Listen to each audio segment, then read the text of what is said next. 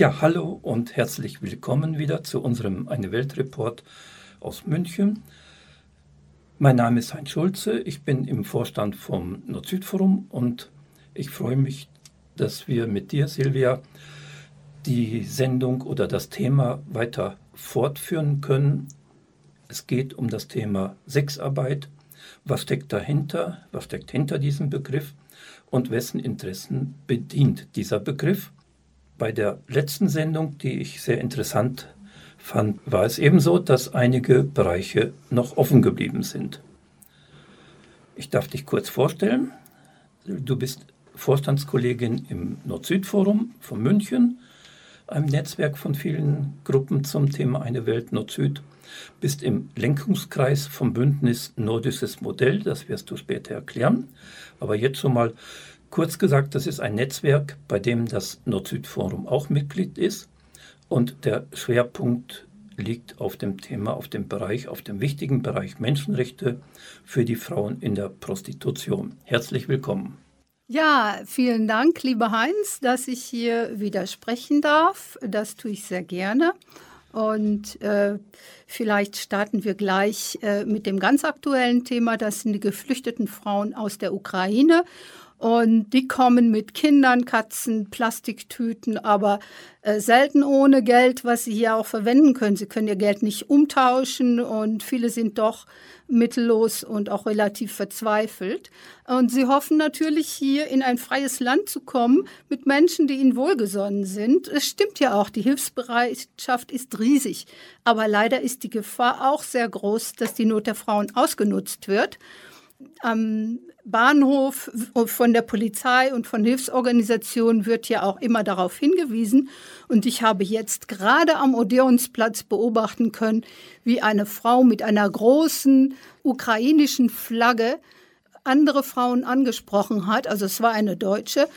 Frauen angesprochen hat, gefragt, sind sie aus der Ukraine und gesagt, kommen Sie zu mir, Sie kriegen bei mir einen kostenlosen Haarschnitt und auch für Ihre Tochter und wir haben auch Jobs, wir haben auch dieses, wir haben auch jenes. Da frage ich mich natürlich, warum wendet sie sich nicht an die Hilfsorganisation? Ich finde das höchst äh, fragwürdig und zweifelhaft und leider sind sehr oft auch Frauen in diesem Bereich, wo sie dann Leute in fragwürdige Jobs locken. Also das ist in letzter Zeit ja bei uns doch auch mehr in den Medien gewesen, dass da eine große Gefahr besteht. Du hast dich da intensiv mit beschäftigt. Ist diese Gefahr denn einmal gegeben, sicher, aber wirklich sehr groß? Ja, auf jeden Fall. Denn da sind ja die Krisenprofiteure, die sich jetzt schon aus, auf die Frauen aus der Ukraine freuen. Die sind in Freierforen organisiert, wo sie sich regelmäßig über die Gewalt austauschen, die sie Frauen antun. Und sie freuen sich schon ganz offen über das, wie sie es nennen, Frischfleisch aus der Ukraine. Mhm. Wenn man diese Kommentare liest, dann fühlt man sich zum Teil wie in einem Foltercamp. Das strotzt nur so von Rassismus und Sexismus. Aber Unterstützung finden leider bei uns nicht nur die Frauen aus der Ukraine, sondern auch die Freierzuhälter und Bordellbetreiber. Die sind jetzt natürlich dringend auf der Suche nach Frauen, mit denen sie ihre Prostitutionsstätten wieder auffüllen können. Und ich gebe mal ein Beispiel die Beratungsstelle Hydra, die wirbt in Berlin offen mit den ukrainischen Nationalfarben und in ukrainische Sprache für die Einstiegsberatung. Sie werben so, sie sagen, Sexarbeit ist in Deutschland egal, informiert euch in unseren Sprechstunden. Hydra ist vom Berliner Senat oder von der Stadtverwaltung finanziert, öffentlich finanziert jedenfalls. Und sie schreiben nicht, Prostitution ist legal, aber kann zu einer gefährlichen Falle werden, aus der zu entkommen dann kaum mehr möglich ist. Sie machen mit Steuergeldern üppig ausgestattet bei notleidenden mittellosen Frauen Werbung für den Einstieg in die Prostitution. Und in Berlin, wo es keinerlei Sperrgebiete gibt, ist die Prostitution sowieso schon völlig aus dem Ruder gelaufen. Und je schlimmer aber die Situation wird, desto hilfloser reagiert die Stadtverwaltung und desto mehr Geld wird in Organisationen wie Hydra gesteckt. Dabei sind die wirklich nicht Teil der Lösung, sondern Teil des Problems. Also muss man da noch mal aufpassen, wenn man von Beratungsangeboten mitbekommt. Eine ist, eine Einstiegsinformation in die Möglichkeit der Prostitution, die hier legal ist. Und die anderen Beratungen gehen in die Richtung, Vorsicht, lasst euch nicht über den Tisch ziehen oder schaut genau hin an die Frauen. Sind das die Unterschiede? Ich spreche jetzt nur von Hydra. Ja. Äh, in München haben wir ganz andere Beratungsorganisationen, die wirklich hervorragende so. Arbeit leisten. Ja. Mhm. Also wirklich, da darf man überhaupt nicht pauschalisieren. Mhm. Nee, dass das nicht falsch ja. rüberkommt, das genau. ist also ganz wichtig. Ja, ja, aber Hydra macht ja geradezu mhm. Werbung für Sexarbeit, äh, Happy Sex Work und so. Das ist sehr problematisch. Denn der Einstieg, der kann ja durchaus freiwillig passieren. Es werden nicht immer alle Frauen am Anfang sofort mit brutalster Gewalt in die Prostitution gezwungen. Manche denken tatsächlich, naja, ich kann es ja mal probieren und wenn es legal ist, kann es ja so schlimm nicht sein. Aber wenn sie mal drin sind, der Verbleib ist fast nie freiwillig und der Ausstieg ist oft unmöglich. Denn im Milieu gelten dann ganz andere Gesetze, da gelten die Gesetze der organisierten Kriminalität. Und es genügt schon die Erpressung mit Fotos. Wir schicken die Fotos an deine Familie oder wir tun deiner Familie in der Heimat etwas an oder was auch immer. Und dann kommen sehr oft Drogen hinzu, ohne die man das ja gar nicht aushalten kann, diese sogenannte Arbeit. Und sehr oft natürlich dann auch nackte Gewalt. Die Aussteigerin Huschke Mau hat jetzt ein sehr lesenswertes Buch geschrieben. Das hat den Titel Entmenschlicht. Das kann ich nur allen empfehlen. Da beschreibt sie das alles sehr genau. Und gerade Corona hat gezeigt, dass die Frauen in den Bordellen oft obdachlos sind. Sie leben in den Zimmern, in denen sie ihre Freier bedienen. In dem Geruch von Schweiß und Sperma fremder Männer müssen sie schlafen. Für mehr reicht ihr Geld meist nicht. Es bleibt ja fast alles bei den Abkassierern. Also die Ausnutzung von Notlagen der Frauen ist wirklich legal bei uns. Naja, nicht wirklich. Es gibt jetzt tatsächlich seit neuestem ein Gesetz, das es Freiern verbietet, die Notlage von Frauen auszunützen. Aber dieses Gesetz ist ein typischer Papiertiger. Es hat da fast keine Anzeigen oder sowas gegeben. Deswegen fordern wir vom Bündnis Nordisches Modell ja die generelle freie Bestrafung. Denn es ist ja ein strukturelles Problem. Es ist ja dann der Nachweis sehr schwer zu erbringen dass es die Ausnützung einer Notlage war. Das ist eine sehr komplizierte, juristisch sehr komplizierte Geschichte. Aber wir sind auch nicht allein mit dieser Forderung, denn in unserer Partnerstadt Kiew haben schon 2017 Frauen von FemUA Nordic Model gegen Deutschlands Prostitutionsgesetze demonstriert. Sie sagen, jetzt zitiere ich, wir, die Frauen von FemUA Nordic Model sind ukrainische Feministinnen und unterstützen die Kriminalisierung von Freiern nach dem Vorbild Schwedens. Wir verstehen Prostitution als Gewalt, die von Freiern ausgeübt wird. Deutschland fördert die sexuelle Ausbeutung und lockt junge Frauen aus der Ukraine in die Prostitution. So klagten sie schon damals bei einer Demonstration vor der deutschen Botschaft in Kiew und warnten davor, die deutschen Gesetze auch in der Ukraine einzuführen. Und andere Länder, wir haben ja unterschiedliche Länder, wir haben Frankreich, die haben auch die schwedischen Gesetze eingeführt, nach dem nordischen Modell, wie wir es nennen. Und ich werde nachher noch darauf zu sprechen kommen, was das genau bedeutet. Genau, ja, ja, ja, nicht? Mhm. Und Frankreich hat das mit den Menschenrechten begründet, während wir Unsere Gesetzgebung in puncto Prostitution wurde mit wirtschaftlichen Argumenten begründet. Und in Belgien sieht die Situation jetzt so aus, dass es ein Vorhaben gibt, das auch eine Liberalisierung nach deutschem Modell vorsieht, nur mit dem Unterschied, dass auch Jugendliche ab 16 Jahren missbraucht werden dürfen. Das ist zwar nicht erlaubt, aber es bleibt straffrei, wenn Freier und Bordellbetreibende sich darauf herausreden können, dass sie es nicht gewusst haben. Die Beweislast liegt in dem Fall bei den Jugendlichen. Also wenn die Jugendlichen nicht praktisch schriftlich oder irgendwie beweisbar äh, nachweisen können, dass sie den Bordellbetreiber informiert haben, dass sie erst 16 sind, dann kann der Bordellbetreiber äh, straflos aus dieser Geschichte herausgehen.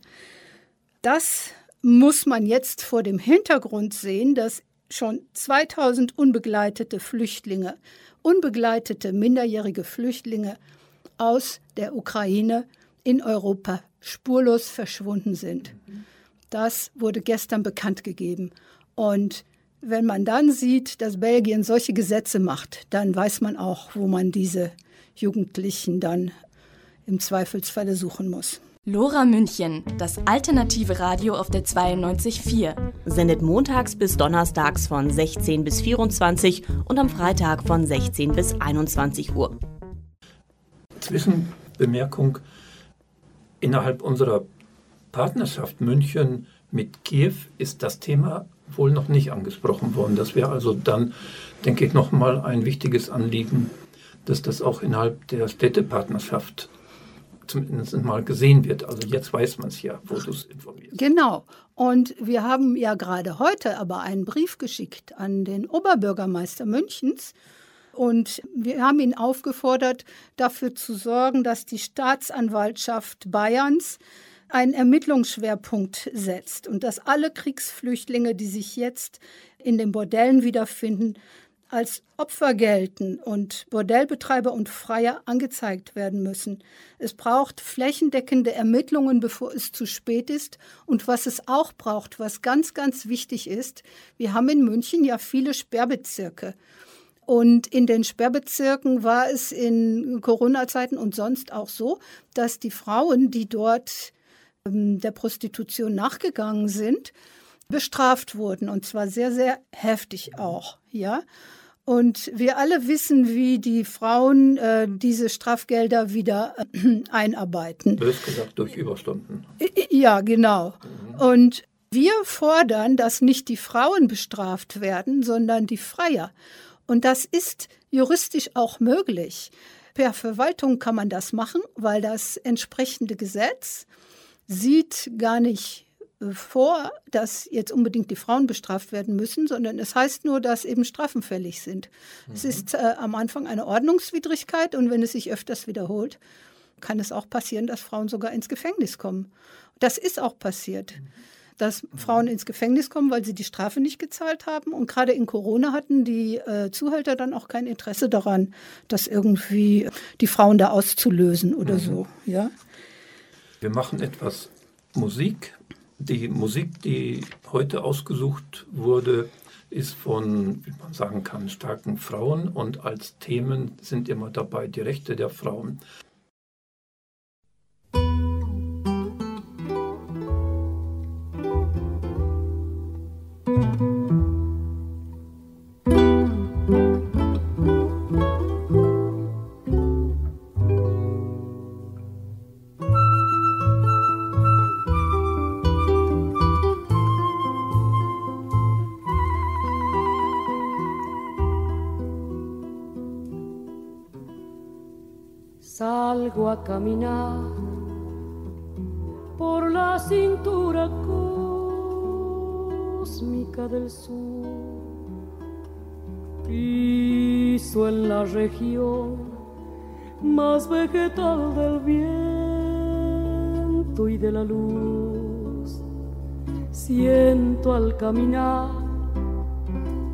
Toda la piel de América en mi piel.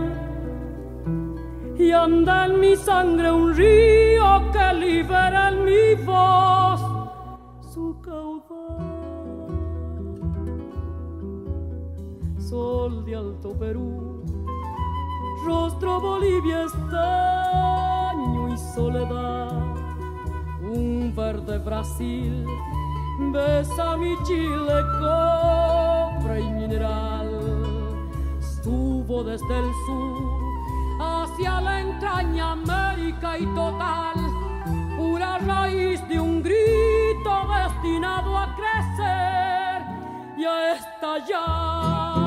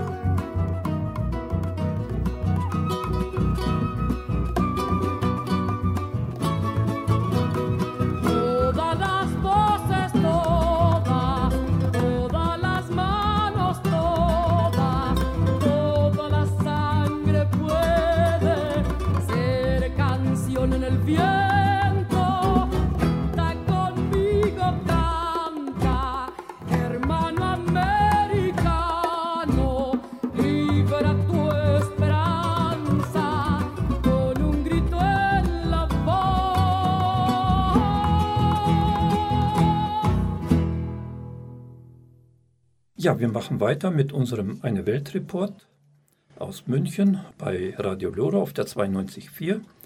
Heute zu diesem immer, immer wieder wichtigen Thema Ausnutzung, Ausbeutung von Frauen und das im Bereich der sogenannten Sexarbeit. Wir haben vorher schon einige Informationen dazu gehört und haben auch als aktuelles Thema natürlich dass die Notlage von geflüchteten Frauen aus der Ukraine überhaupt nicht ausgenutzt werden dürfen und dass die Gefahr besteht, dass da auch Menschen sich beteiligen, die sozusagen Kriegsgewinner sind, sein wollen und Frauen in der Form dann in die Prostitution reinbekommen wollen. Das haben wir gehört und einfach nochmal weiter. Also wir sind ja ein Rechtsstaat. Ausbeutung von Frauen ist Unrecht. Wie ist es denn möglich, dass unter diesem Stichwort sechs Arbeiterinnen das in Deutschland zugelassen wird, dass es möglich ist? Ja, hier zeigt sich, wie absurd die deutsche Gesetzgebung ist und wie rückständig, denn unsere Gesetze verstoßen gegen viele völkerrechtliche Verträge und auch gegen die ausdrückliche Empfehlung des Europäischen Parlaments. Alle sagen, Prostitution ist sogar unabhängig davon, ob sie angeblich freiwillig geschieht oder nicht, ein Verstoß gegen die Menschenwürde und gegen die Gleichstellung. Aber wie kam es dazu? 2002 haben ein paar wohlmeinende Abgeordnete von Grünen und SPD ein Gesetz initiiert, das fast sämtliche Erscheinungsformen der Sexindustrie legalisierte. Bordelle, ja sogar Zuhälterei sind seitdem legal. Das muss man sich mal vorstellen. Zuhälterei ist legal in Deutschland. Weil die Steuern zahlen oder warum? Nein, das, das gilt als Vermittlungsdienst. Ja. ja. ja. Mhm. Nur wer über 50 Prozent der Frau wegnimmt, das ist dann nicht mehr legal. Aber Gott, die Frau muss den Modellbetreiber bezahlen, sie muss ihren Friseur und die Fingernägel und das Zimmer und dann die Lieferdienste, die da immer Essen bringen und so weiter. Und dann noch 50 Prozent für den Zuhälter, da ist wirklich, da bleibt wirklich fast gar nichts mehr übrig. Also ähm, das alles ist legal. Die Frauen sollten äh, normale Arbeitnehmerinnen werden, sich sozial versichern können und das alles. Vom Ansatz her gut gemeint sicherlich, aber krachend gescheitert. Und leider beruhte das Ganze auf der sehr gutgläubigen Weltsicht, dass der Markt schon alles irgendwie zum Guten regeln würde. Das ist nicht nur gutgläubig, sondern es ist natürlich auch ganz im Sinne des Neoliberalismus. Also Hauptthema war, die Frauen müssen entstigmatisiert werden und dann wird alles gut. Aber an die EU-Osterweiterung hat damals wohl niemand gedacht. Jetzt lohnt es sich total für die Menschenhändler, Frauen aus den armen Ländern Osteuropas anzuwerden, natürlich meist mit falschen Versprechungen. Und dieses Gesetz war wirklich ein riesiges Konjunkturprogramm für den Menschenhandel und alles, was damit zusammenhängt. Drogen, Waffen, Erpressung. Also das ist jetzt 20 Jahre, ja, 20 Jahre her. Genau. Ja. Da müssen doch Erfahrungen gesammelt worden sein, dass das Gesetz nichts taugt und Gesetzgebung kann auch sagen, sorry, haben wir uns geirrt, wir müssen was anders machen. Warum läuft da nichts? Das verstehe ich nicht. Also wenn man in die EU schaut und das ist Verbrechen gegen die Menschlichkeit oder unrechtsmäßig und, und, und, warum gibt es immer noch diese Vorstellungen? Ja, da gibt es natürlich einerseits Politikerinnen, die einfach nicht zugeben wollen, dass sie sich geirrt haben. Und dann gibt es andere, die sind inzwischen so von einer Lobby schon so indoktriniert und infiltriert. Man muss sich vorstellen, das Geschäft beschäftigt ja 200 bis 400.000 Menschen in Deutschland geschätzt, ja. In Frankreich sind es nur sehr viel weniger, 40, 50.000 Menschen, sowas in Frankreich. Und in Schweden übrigens nur noch 2000. Also das sind, glaube ich, auch die relevanten Zahlen. Ja, also wir haben hier bei uns äh, über 30 Mal mehr Frauen in der Prostitution als in Schweden zum Beispiel.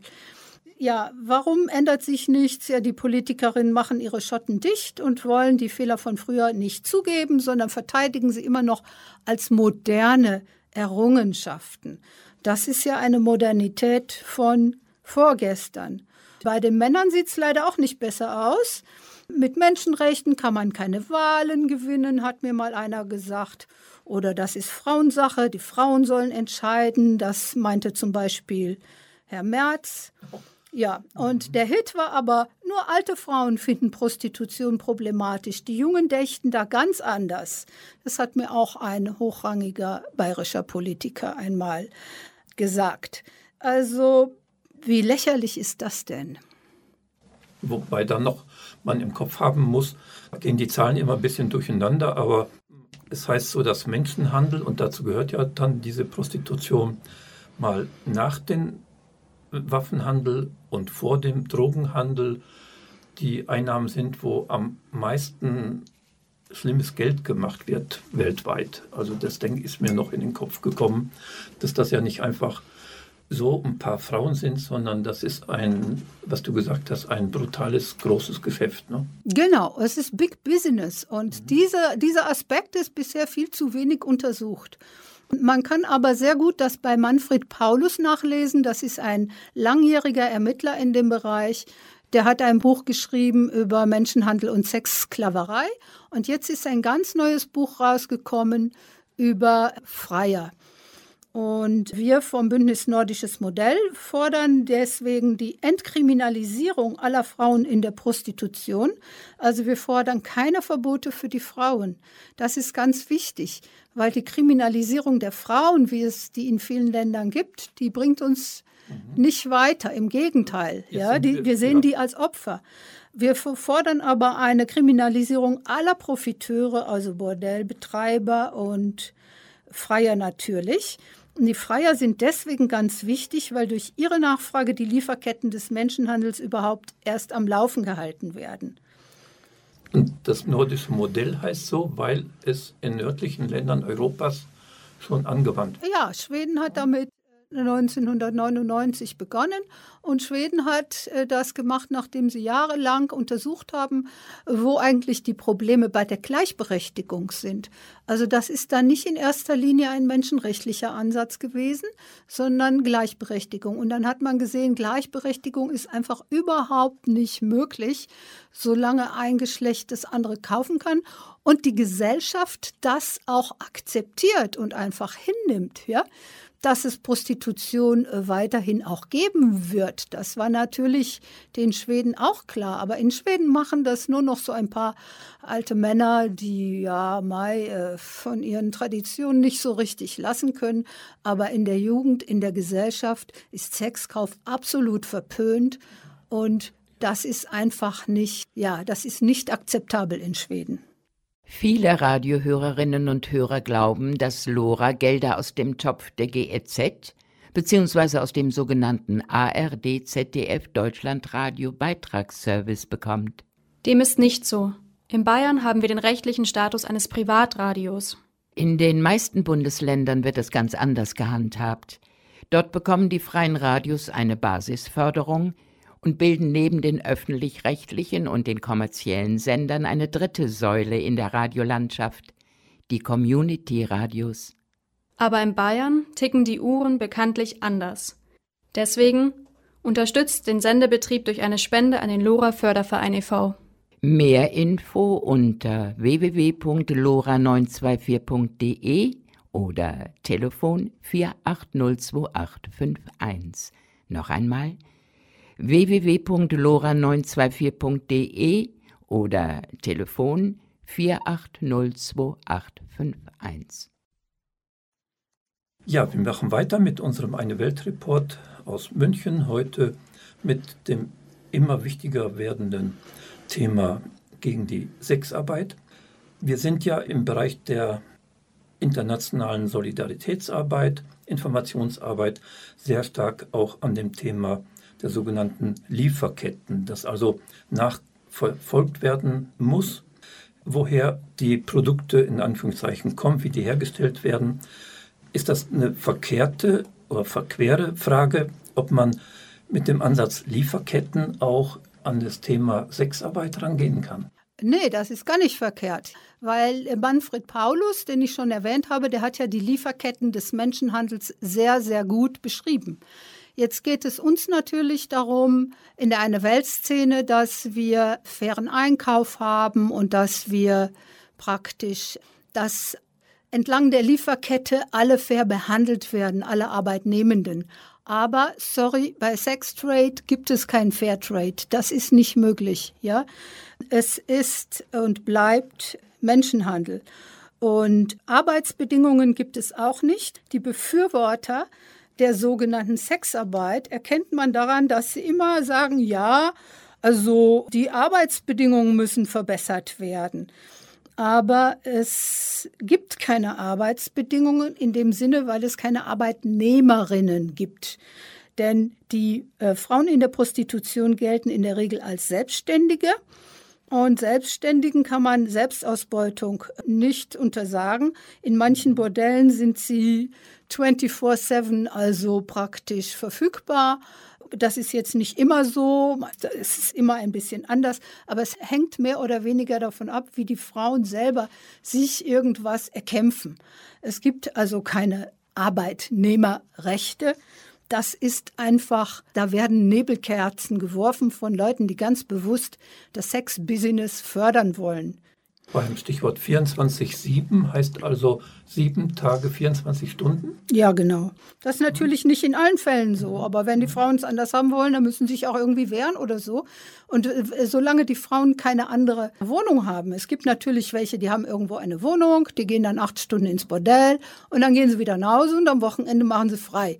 Das sind vielleicht fünf Prozent. Ja, ja? ja so. mhm. Und die sind für uns vollkommen irrelevant. Aber das sind die, die immer auftreten und sagen, alles ist mhm. gut. Ja. Das sind oft Leute, die 2000 2000 Euro nehmen von einem Freier. Da können Sie sich natürlich dann locker die ganze Woche frei machen, wenn Sie dann einmal einen Freier bedient haben. Die Regel ist, dass die Frauen 20 oder mehr Freier brauchen, um überhaupt auch das Zimmer, den Zuhälter und alle ihre Kosten zu bezahlen. Die anderen, die im Fernsehen auftreten, das sind die Frauen, die dann äh, Ausflüge für Vorstandsleute und so. Ja, genau, genau. Und, und die, die dann den äh, MDBs zur Verfügung stehen und, oder solchen Leuten, so mehr auf hoher Ebene. Und die dann natürlich auch dafür sorgen können, dass zum Beispiel auch in den Medien dieses Thema möglichst unterm Teppich gekehrt wird, weil überall sitzen ja gut verdienende Männer in hohen Positionen, die dann sich solchen Luxus auch gerne mal leisten und die sind dann natürlich automatisch erpressbar. Das ist natürlich auch ein Grund, weshalb mhm. bei uns nichts passiert. Mhm. Also das kann man einmal total ablehnen, dass also Sexarbeit wirklich ein vernünftiges Arbeitsverhältnis ist. Aber wenn es legal ist, gilt es ja als ganz normale Arbeit. Also das ist wohl dieser Schlüsselbegriff, mit dem viel gearbeitet wird.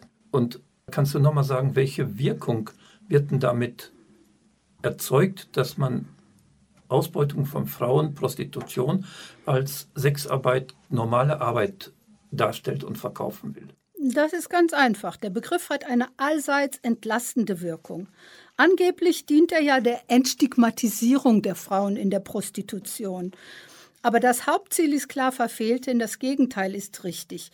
Sandra Norak, äh, die Opfer eines Loverboys war und äh, das äh, viele, viele Jahre in, unfreiwillig in der Prostitution war, aber eigentlich gilt das auch als freiwillig, weil sie war einfach man, ein manipuliertes Opfer. Ja?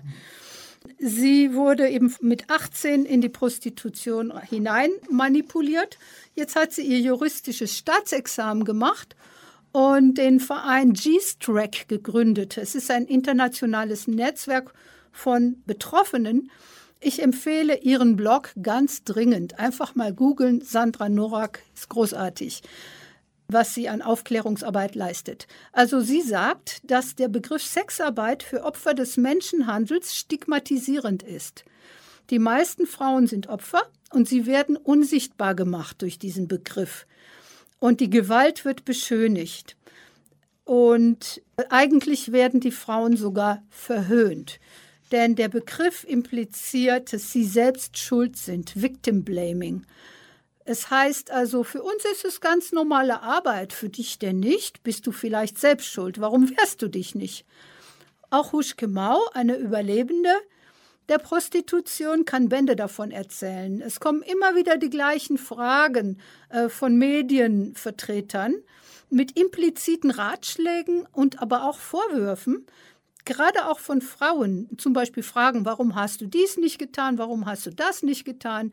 Also da muss man sich mal vorstellen, diese Frauen, die die Prostitution überlebt haben, werden behandelt wie Vergewaltigungsopfer vor Gericht. Und sie werden praktisch immer wieder befragt, welche Fehler sie denn vielleicht gemacht haben könnten dass sie in der Prostitution gelandet sind. Es wird nicht gefragt, ja, was können wir jetzt tun als Bürgerinnen und Bürger, um diese gravierende Menschenrechtsverletzung zu beenden. Und sowohl Sandra Norak als auch Huschke Mau sind beide Vertreterinnen für das nordische Modell. Ja, und äh, diese Botschaft von der Sexarbeit wird natürlich von der Lobby gepusht. Das heißt, Leute, die den Begriff Sexarbeit verwenden, sind auf jeden Fall von der Rotlichtlobby sehr stark beeinflusst. Und die hat ja 14 Milliarden Jahresumsatz. Es ist ja kein Problem, auch ein bisschen PR damit zu finanzieren. Das ist also ein Teil. Aber ja, innerhalb der Gesellschaft selbst, welche, welche Botschaft kommt denn mit diesem Begriff, der sich wohl eingebürgert hat, Sexarbeiterin, Sexarbeit, welche Auswirkungen hat, wenn man diesen Begriff benutzt? Ja, das heißt, äh, die Frau ist eine Ware, wie jede andere. Und bei sexueller Belästigung am Arbeitsplatz wundert man sich dann und sagt, oh, die bösen Männer. Aber Job hat sich zum Beispiel offen dazu bekannt, dass sie früher B-Models an reiche Männer weitergereicht haben und Reichelt, der Bildchefredakteur, spielt Krieg der Geschlechter in seiner Redaktion. Und es müssen überhaupt erst amerikanische Journalisten kommen, um das aufzuklären. Das war ja alles bekannt. Ja? ja und viele Frauen lassen sich das heute nicht mehr bieten, dass sie sexuell belästigt werden. Sie begehren auf, das ist sehr gut und sehr wichtig. Aber sich gegen sexualisierte Gewalt wehren darf auf keinen Fall dazu führen, sozusagen Outsourcing hinzunehmen, wie beim Putzen und der Care-Arbeit, dass man sagt, okay, haben wir doch Bezahlvergewaltigung von armen Frauen aus dem globalen Süden und das verschafft uns Mittelschichtfrauen dann mehr Freiheit vor toxischer Männlichkeit. Das darf nicht sein und das ist auch irre, weil sexuelle Gewalt lässt sich nicht outsourcen, sie kommt immer zu dir zurück. Das wäre dann, wenn, wenn das das Prinzip wäre, sowas wie ein Ablasshandel von, von Frauen hier, dass sie sozusagen die, die Lust der Männer dann auf die bezahlten Prostituierten lenken. Ja. Die sind daneben, aber mm, ist schon verrückt, wenn man sich das mhm. vorstellt, ja. Ja, sexuelle Gewalt bleibt sexuelle Gewalt. Und mit 20 oder 50 oder auch 2000 Euro kann man keinen Konsens kaufen. Konsens ist nicht käuflich und der Mensch ist auch nicht käuflich. Der Begriff Sexarbeit wirkt auch für staatliche Institutionen und manche sozialen Einrichtungen äh, sehr entlastend. Das heißt, Untätigkeit ist okay, äh, Schutz der Frauen ist nicht primär Sache des Staates, sondern der Frauen selbst. Dass Gewalt in der Prostitution inhärent ist, wird verkannt und einfach geleugnet. Das Narrativ heißt, es gibt eine künstliche Trennung von verbotenem Menschenhandel und legaler sogenannter Sexarbeit. Das ist sachlich falsch. Mhm. Das heißt, äh, in den Behörden wird dann so, äh, Prostitution ist schlimm und Sexarbeit kann man die Augen verschließen, weil das ja eine Arbeit genau. ist. Genau. Genau, genau. Aber dass das sach sachlich falsch ist, dafür haben wir einen prominenten Zeugen und zwar dem Bordellbetreiber Jürgen Rudloff, der früher immer in den Talkshows rumgetingelt ist und von seinem Wellnessbordell äh, berichtet hat und den glücklichen Frauen. Ich glaube, da gab es sogar Gleichstellungsbeauftragte oder sowas. So lächerlich. Mit solchen lächerlichen Sachen lassen sich Behörden hier dann blenden und die glauben das dann in ihrer Naivität. Und dieser Bordellbetreiber wurde 2019 verurteilt wegen Beihilfe zum Menschenhandel und er hat ausdrücklich gesagt, dass es nicht möglich ist, Frauen zu finden, genügend Frauen zu finden, die auf freiwilliger Basis das machen. Und deswegen hätte er mit diesen Menschenhändlern, also Rockerbanden in dem Fall, zusammenarbeiten müssen.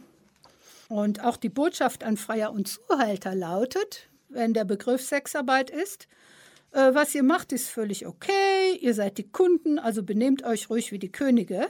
Die Frau macht das ja freiwillig, es ist ihr Job. Die meisten Freier wissen aber wissen ganz genau, dass das nicht stimmt. Das hat Huschke Mau in ihrem Buch perfekt herausgearbeitet. Manche beschönigen den Umstand, dass sie eigentlich eine Vergewaltigung begehen. Manchen ist es völlig egal und manche stehen sogar darauf.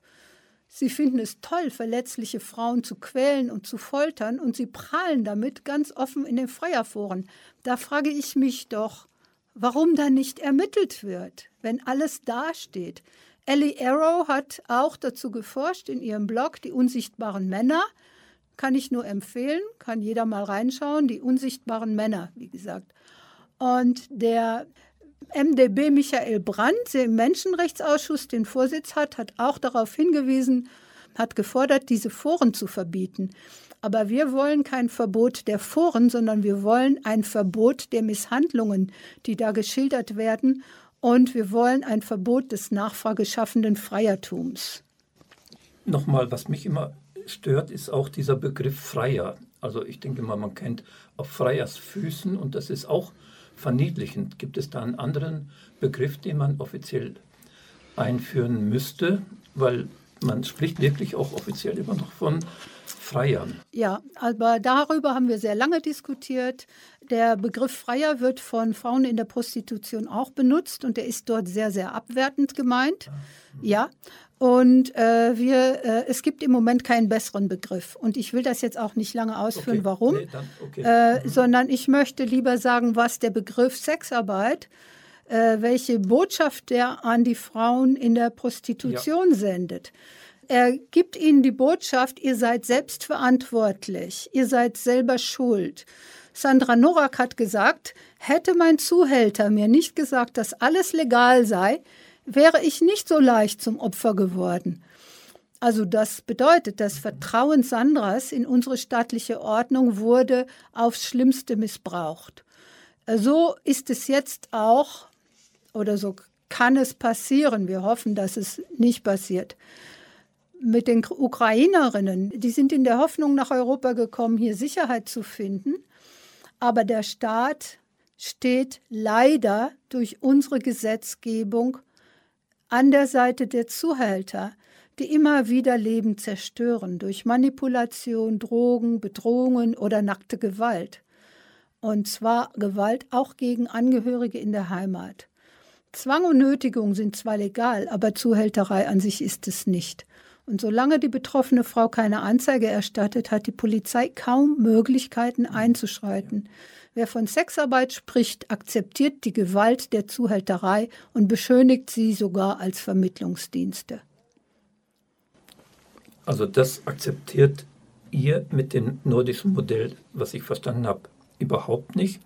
Und dass es überhaupt keine Option sein darf, dass Männer von der Notlage, auch emotionale Notlage oder sonstige Abhängigkeit profitieren dürfen oder sogar davon leben dürfen.